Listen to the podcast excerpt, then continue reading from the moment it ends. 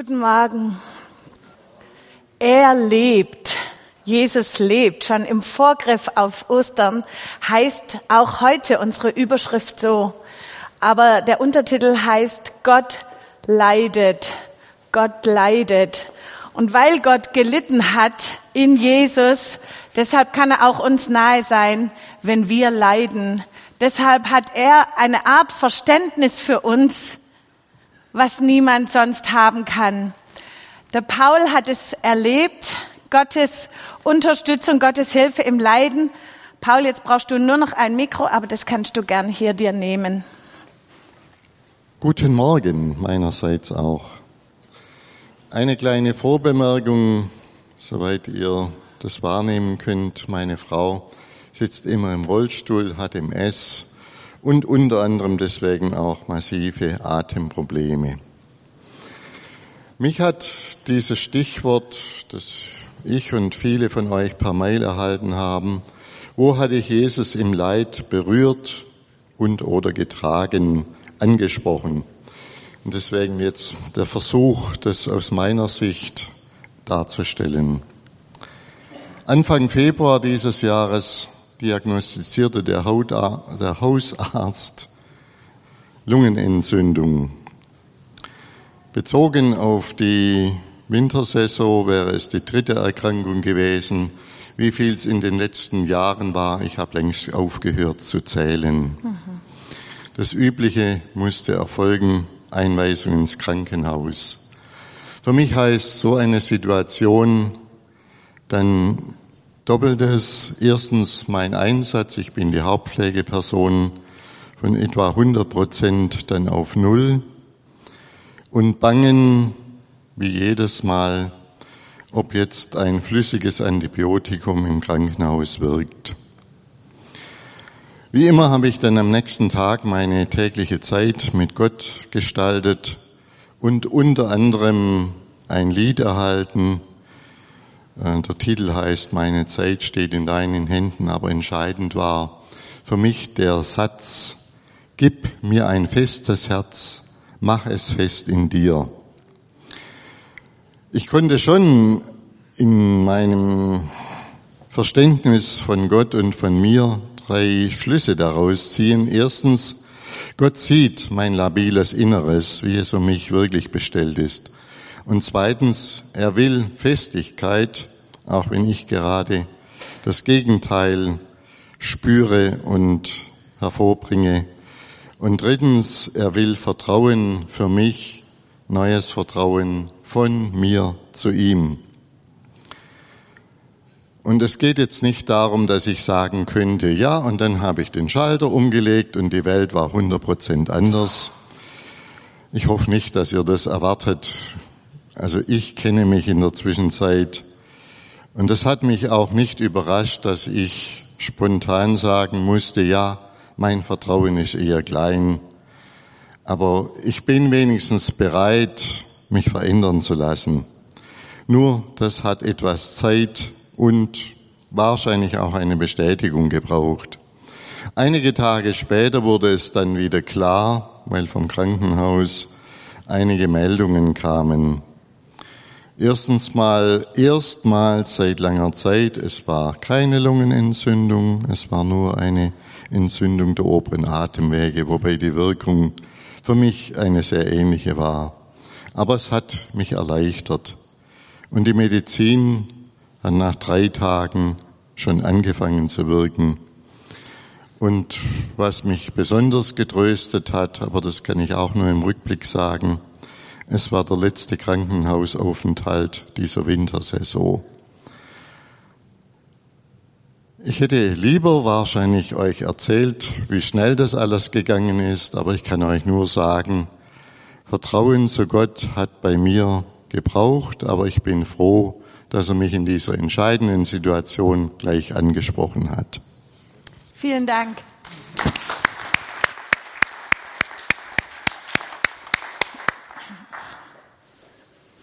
Gott leidet. Ich möchte heute das ein bisschen anders machen wie sonst bei der Predigt. Und zwar steht ganz im Mittelpunkt einfach die Geschichte Wir nehmen die heute aus Johannes 18 und Johannes 19, die Passionsgeschichte. In allen vier Evangelien wird die Erzählzeit zum Ende hin deutlich langsamer und man spürt, dass die Leidensgeschichte von Jesus ein ganz zentraler Teil seines Lebens ist. Auch scheinbar ganz kleine Details sind erzählwürdig, wenn man jetzt die Berichte von Jesu Leiden vergleicht, die tauchen ja am Ende von allen Evangelien vor, dann merkt man, manche Sachen werden immer erwähnt, manche Sachen stehen nur bei Lukas, manche stehen nur bei Johannes, manche scheinen sich, scheinen nicht ganz deckungsgleich zu sein. Das soll uns nicht verunsichern. Es geht darum, dass die vier Evangelisten unterschiedliche ähm, ähm, Perspektiven und unterschiedliche Ziele vor Augen hatte, hatten und deshalb ist es ein bisschen unterschiedlich. Vielleicht ist ja der Karfreitag eine gute Zeit, sie alle viermal zu lesen. Nicht die ganzen Evangelien, aber das Ende, die Passionsgeschichte. Und wir schauen heute in das Johannesevangelium, habe ich schon gesagt. Die Anja, ich habe die Anja gebeten, dass sie den Text ähm, aus Johannes 18 und 19 liest und ich streue so einige Gedanken immer mal wieder dazwischen ein. Danke, Anja, dass du das machst. Gerne. Hast du ein Mikro? Okay.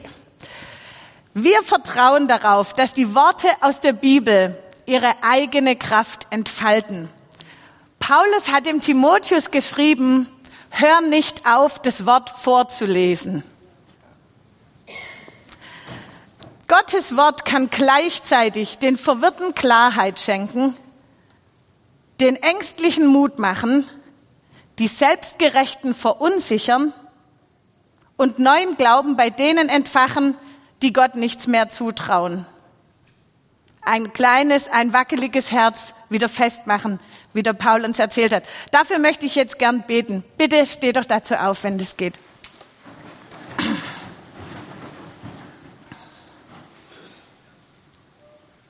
Vater, wir danken dir für diese Gelegenheit, uns deinem Wort auszusetzen. Wir danken dir, dass dein Wort Kraft hat und Macht hat. Durch dein Wort hast du die Erde geschaffen.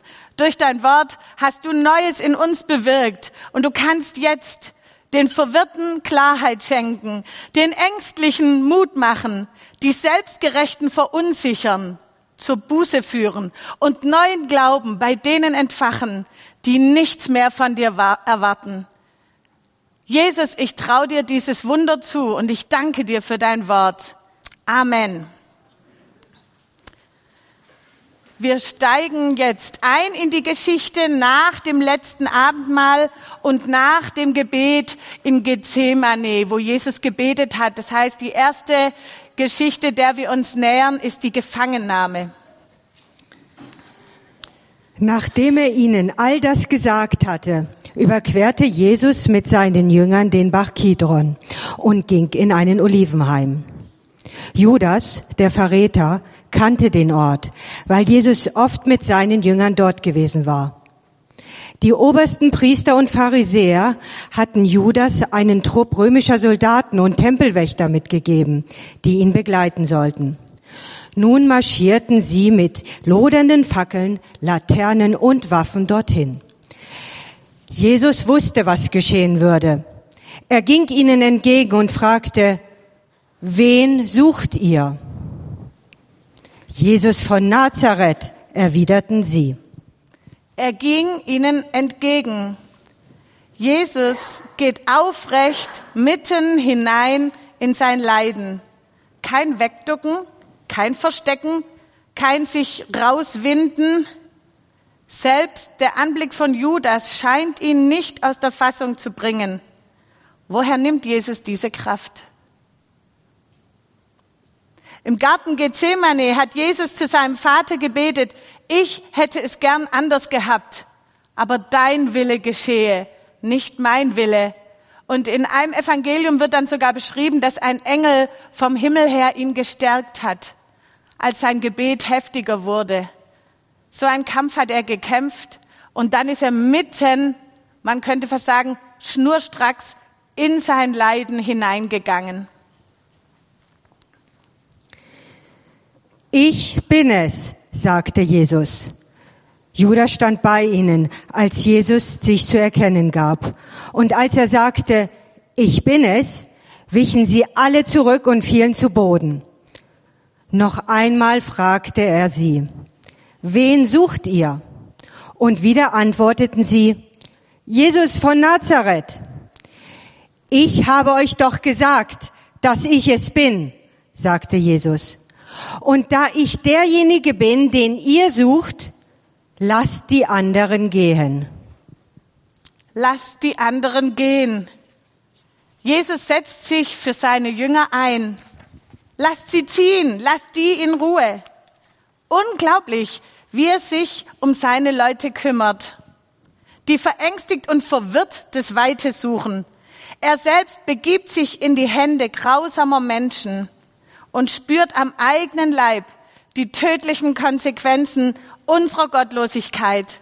Und das ist auch unsere Rettung. Jesus weicht seinem Leiden nicht aus und wir, wir gehen leer aus, was die gerechte Strafe betrifft. Lasst sie gehen. Damit erfüllte er seine eigene Aussage.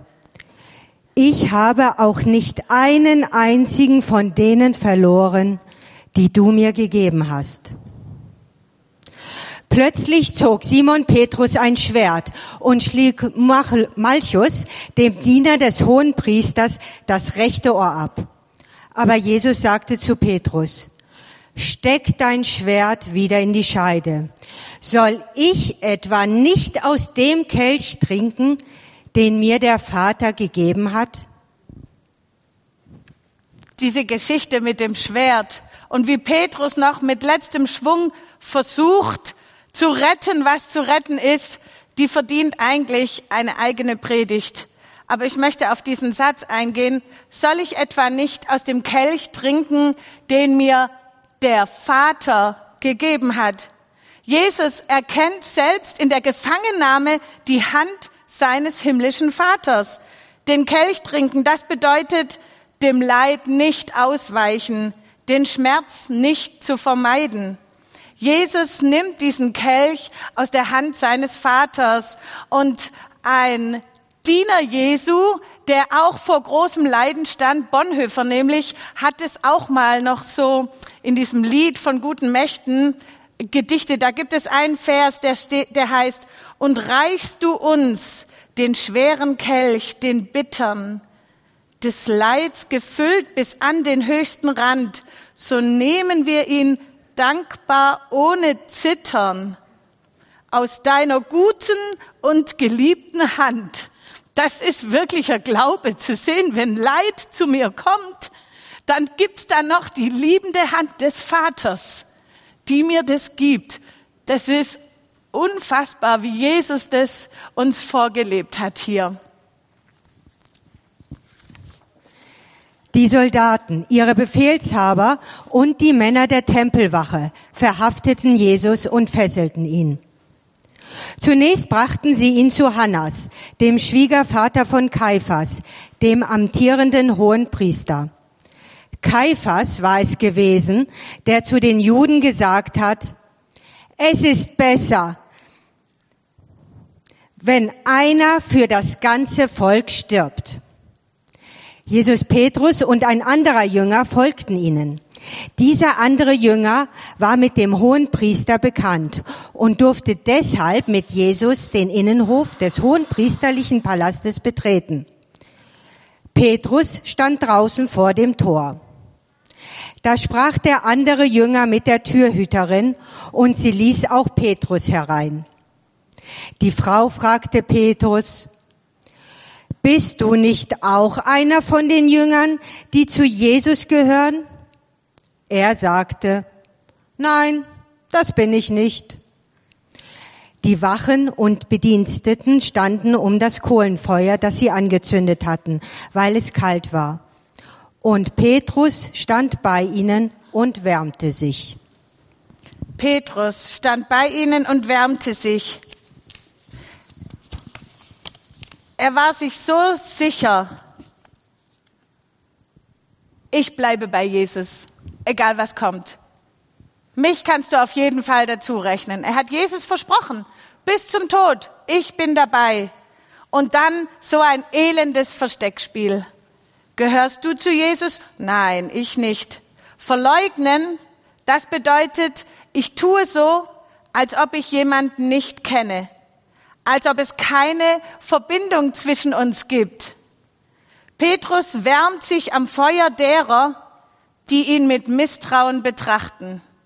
Wie sehr muss er gefroren haben?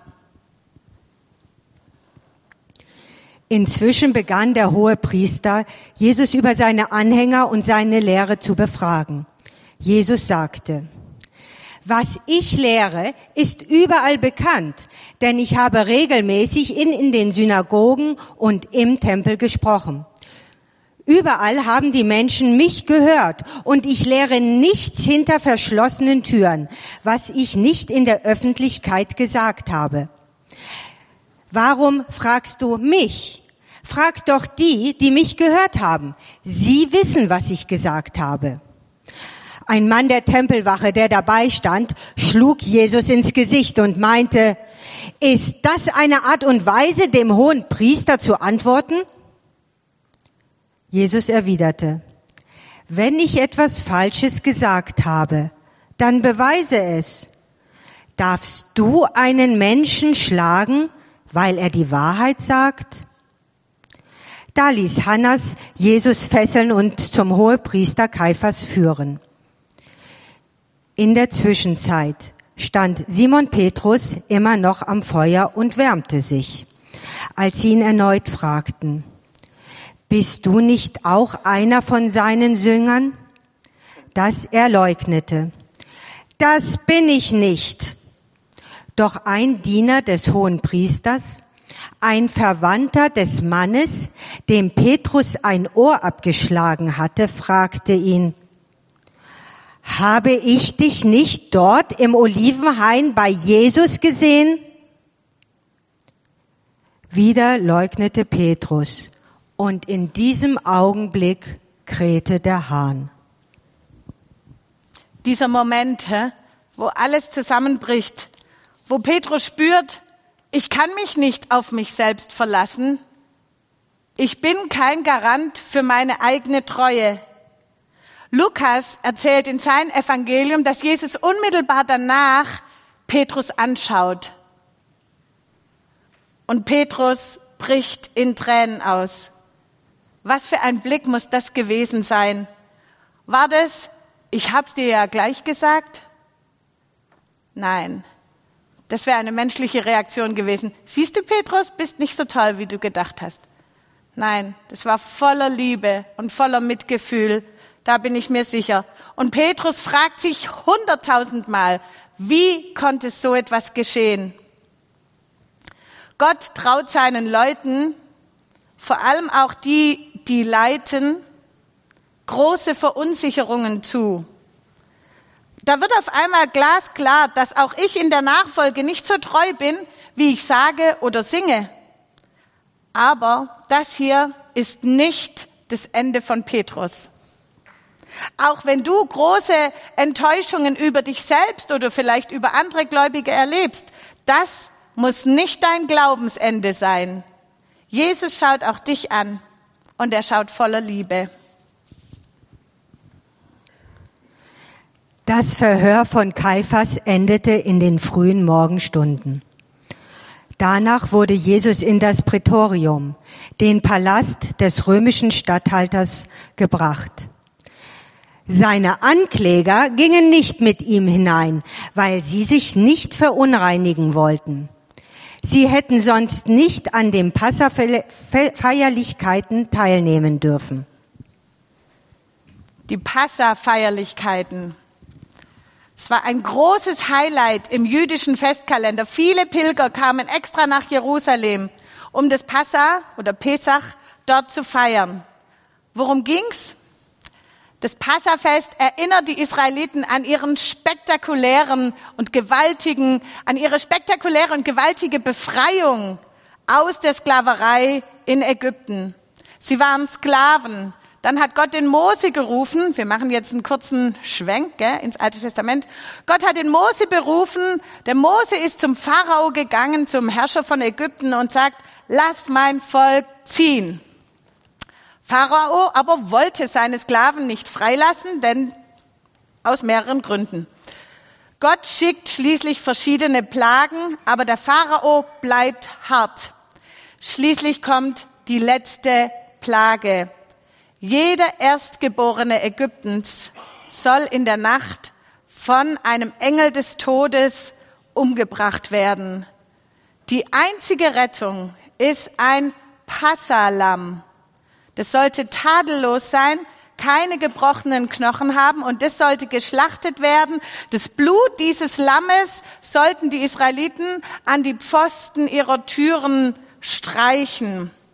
Und wenn nun der Todesengel das Blut sah, dann ging er vorüber und die Leute, die in diesem Haus gewohnt war, haben, wurden verschont. Das ist schon eine Geschichte, die uns nicht so nahe liegt, aber sie wird so berichtet im Alten Testament. Passa heißt vorübergehen. So, der Wort, daher leitet sich das Wort ab. Der Engel, der Todesengel, der Gerichtsengel ist durch Ägypten gegangen und dort, wo er das Blut an den Türpfosten gesehen hat, ist er vorbeigegangen. Das war der Beginn der großen Befreiung. Dann hat Pharao gesagt, nur weg mit euch, ihr bringt uns allen Unglück. Und noch in dieser Nacht sind die Israeliten ausgezogen, ein Sklavenvolk ohne Waffen, ohne alles, Gott hinterher in die Wüste. Das war der Anfang ihrer Freiheit. Und das haben sie jedes Jahr gefeiert. Nun, Jesu Tod ist zeitgleich mit dem Passafest geschehen. Und es gibt einige Parallelen. Unser Passalam ist Jesus. Er ist der Grund, dass Gott uns verschont, wenn er sein gerechtes Urteil vollstreckt. Jesus ist das universelle, für alle Menschen und zu allen Zeiten gültige, reine Lamm Gottes. Johannes der Täufer hat es schon ganz am Anfang gecheckt. Er hat gesagt, als Jesus kam, hier ist das Lamm Gottes, das die Sünde der Welt trägt. Und die Israeliten hatten immer dieses Passa-Ding im Hintergrund, ja? Die haben das verstanden mit den Türpfosten und was das bedeutet. Hier ist das Lamm Gottes, das die Sünde der Welt trägt. Und dann in dieser Geschichte, das ist so absurd, aber gleichzeitig so eine Warnung an uns, die Frommsten von den Frommen erkennen nicht, dass hier ihr Passalam ist, sondern sie machen sich Sorgen, wenn sie reingehen zum Pilatus in das Prätorium, dann haben sie Kontakt zu einem Nichtjuden, dann sind sie verunreinigt und dürfen das Passafest nicht feiern.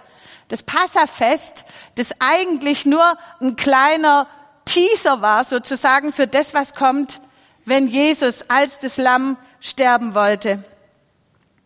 Die Frommen merken es nicht und sie sind nur besorgt, dass sie alle Passafestregeln einhalten.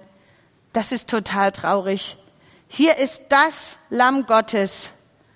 Und da sind seine Ankläger, die auf äußere Dinge achten, die das Passa gesetzestreu feiern wollen und die Jesus ganz und gar falsch verstehen.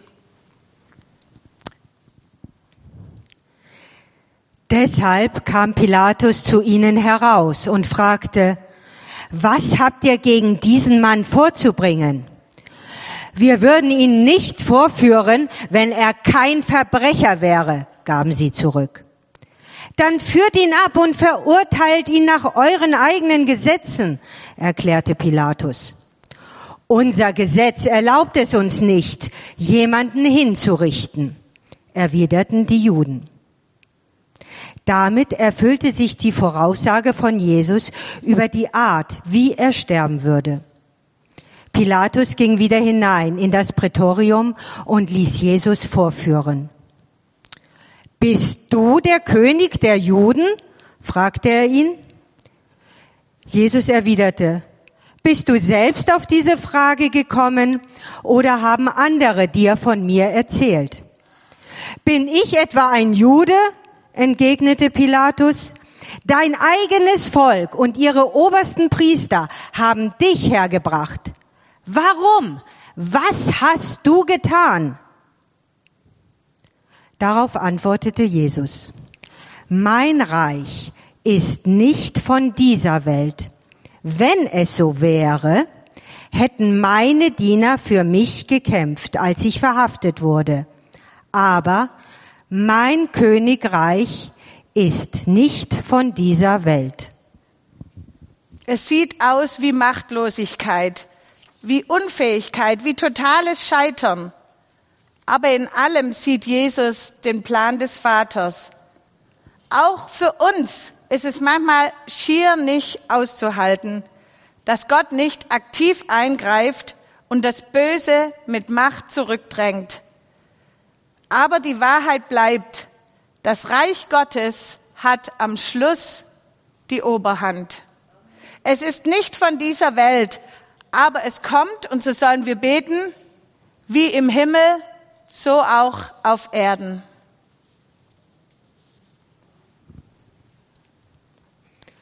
Pilatus entgegnete, dann bist du also doch ein König?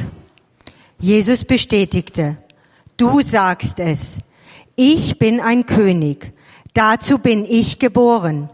Ich bin gekommen, um die Welt der Wahrheit zu bringen. Wer die Wahrheit liebt, wird erkennen, dass meine Worte wahr sind. Da fragte Pilatus, was ist Wahrheit? Dann ging er wieder zu den Leuten hinaus und sagte zu ihnen, er ist keines Verbrechens schuldig. Ihr habt doch den Brauch, mich jedes Jahr zum Passafest um die Freilassung eines Gefangenen zu bitten. Wollt ihr, dass ich euch den König der Juden freilasse?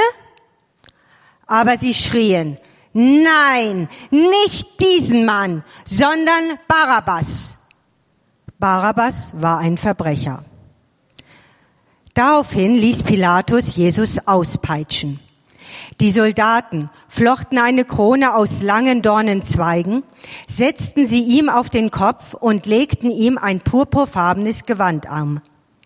Dann spotteten sie, sei gegrüßt, du König der Juden. Und sie schlugen ihn mit Fäusten. Pilatus ging wieder hinaus und sagte zu den Leuten, ich lasse ihn euch jetzt herausbringen, damit ihr wisst, dass ich keine Schuld an ihm finden kann. Dann kam Jesus heraus. Er trug die Dornenkrone und das Purpurgewand. Auch wenn die Soldaten ihn damit verspottet, erniedrigt, gefoltert haben, die Dornenkrone und das Purpurgewand gehören beide zu Jesus. Er ist das Lamm, hilflos ausgeliefert, mit Leiden vertraut, auf der Seite der Unterdrückten, der Misshandelten, der Gefolterten und der Schwachen. Und er ist auch der Herrscher, dessen Majestät und Ruhm noch lange besungen werden, wenn sich niemand mehr an Pilatus erinnert. Er ist der Löwe, herrlicher und mächtiger als jeder andere. Dafür steht dieses Purpurgewand. Der König über alle Könige.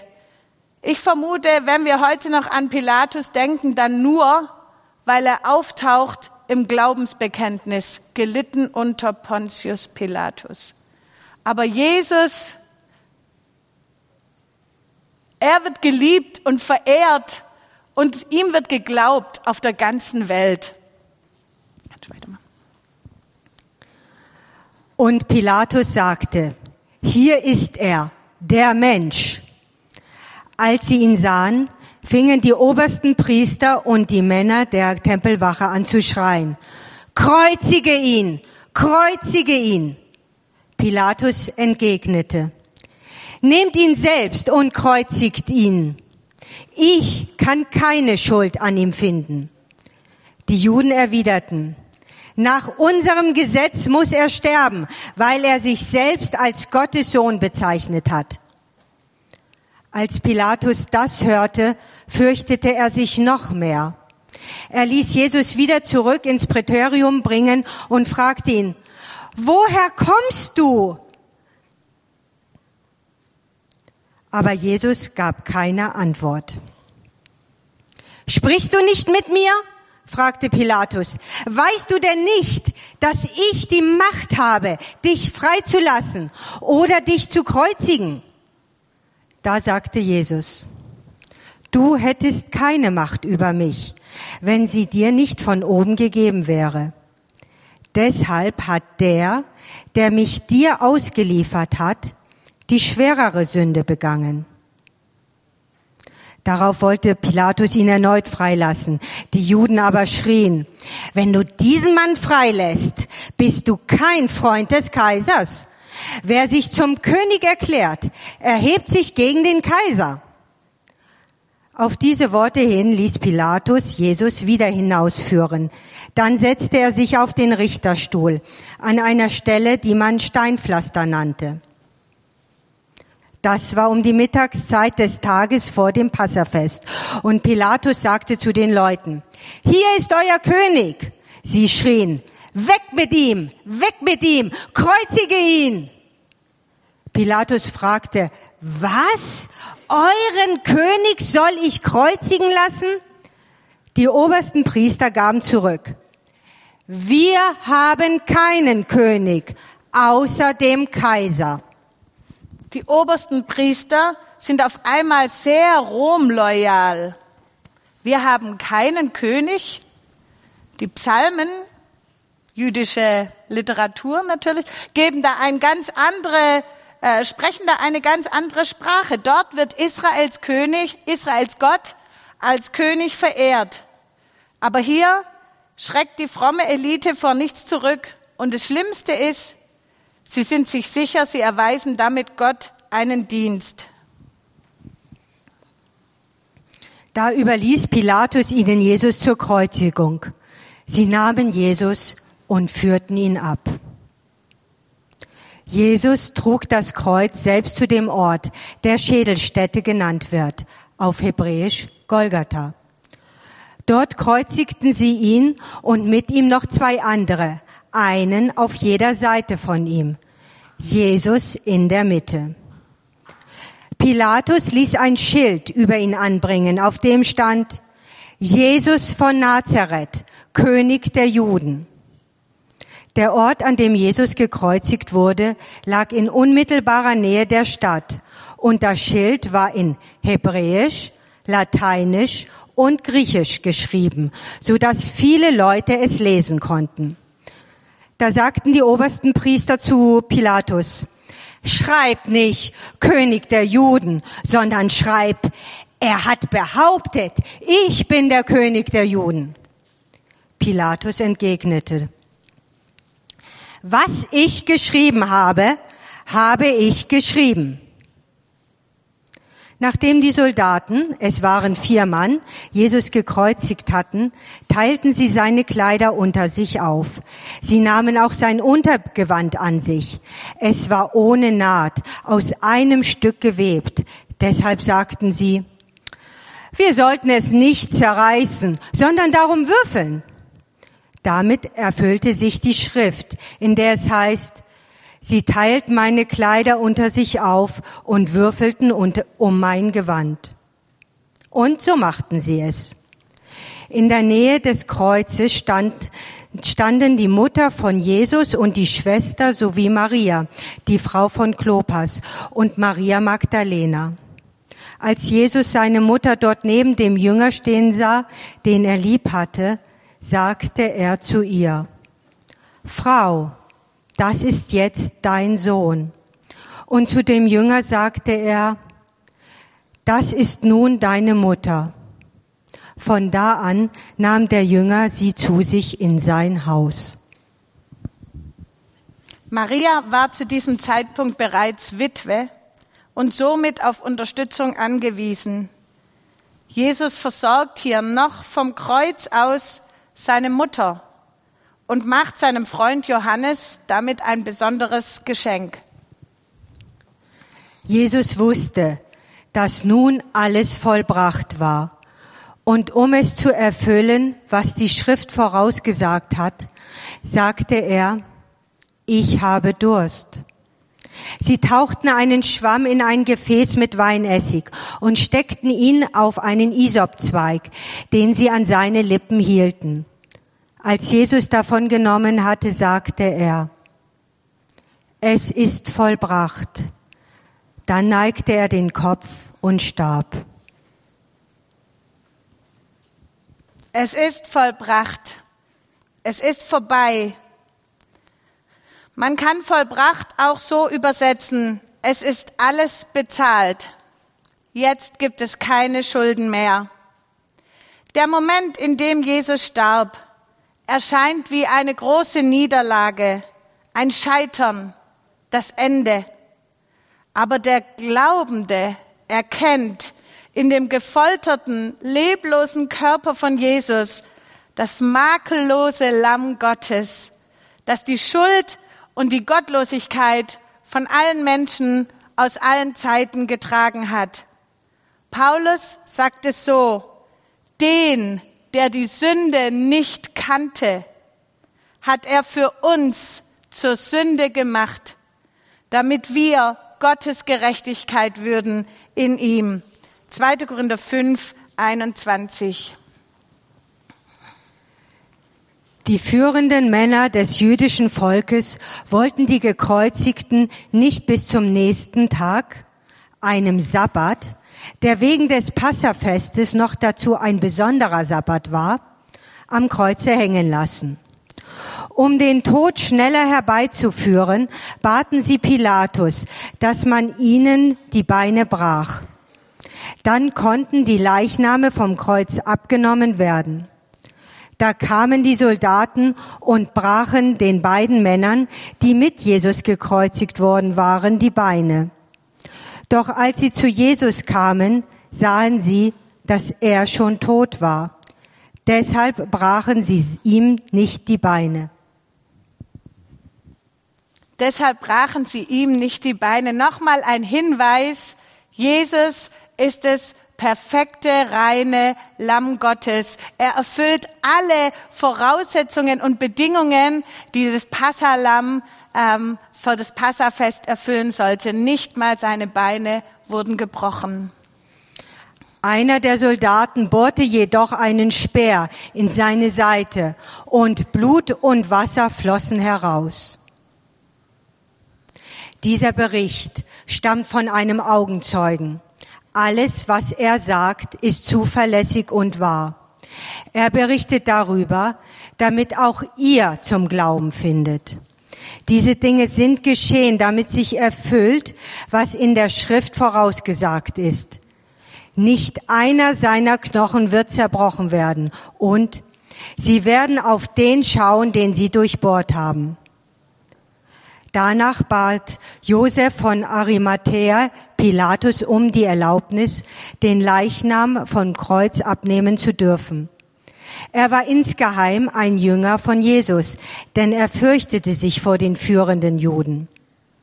Als Pilatus es ihm gestattete, ging er und holte den Leichnam. Auch Nikodemus, der Jesus einmal in der Nacht aufgesucht hatte, kam und brachte zum Einbalsamieren etwa 30 Kilogramm Myrrhe und Aloe mit. Diese beiden Männer hatten sich aus Angst nicht zu Jesus bekannt, obwohl beide Sympathien für ihn hegten. Nikodemus kam ja einmal bei Nacht zu Jesus und vom Josef, der wird dann, als Jesus tot ist, wird er mutig und geht zu Pilatus. Und Nikodemus lässt sich die Bestattung Jesu viel kosten. Diese Kräuter und Salben hatten einen beträchtlichen Wert. Oh, diese beiden Männer. Ich wünschte, ich könnte euch erzählen, wie sie nach der Auferstehung in der Apostelgeschichte erwähnt werden, wie sie sich mutig den ersten Christen anschließen und mit ihrer Erfahrung und ihrer Bibelkenntnis begeistert in der Gemeinde mithelfen.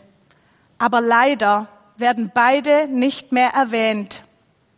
Ihre Sternstunde ist hier, wo sie gemeinsam den toten Jesus bestatten. Nikodemus und Josef. Es ist eine rührende und auch eine tragische Szene, die uns auch warnen will. Lassen wir nicht zu, dass die Angst vor Menschen uns hindert, deutlich und klar für Jesus zu sprechen. Warten wir nicht, bis es vielleicht zu spät ist. Gemeinsam wickelten sie den Leichnam mit den Kräutern in lange Leinentücher, wie es bei den Juden vor dem Begräbnis Brauch ist. Der Ort der Kreuzigung befand sich in der Nähe eines Gartens. Dort lag ein neues Grab, das noch nie benutzt worden war.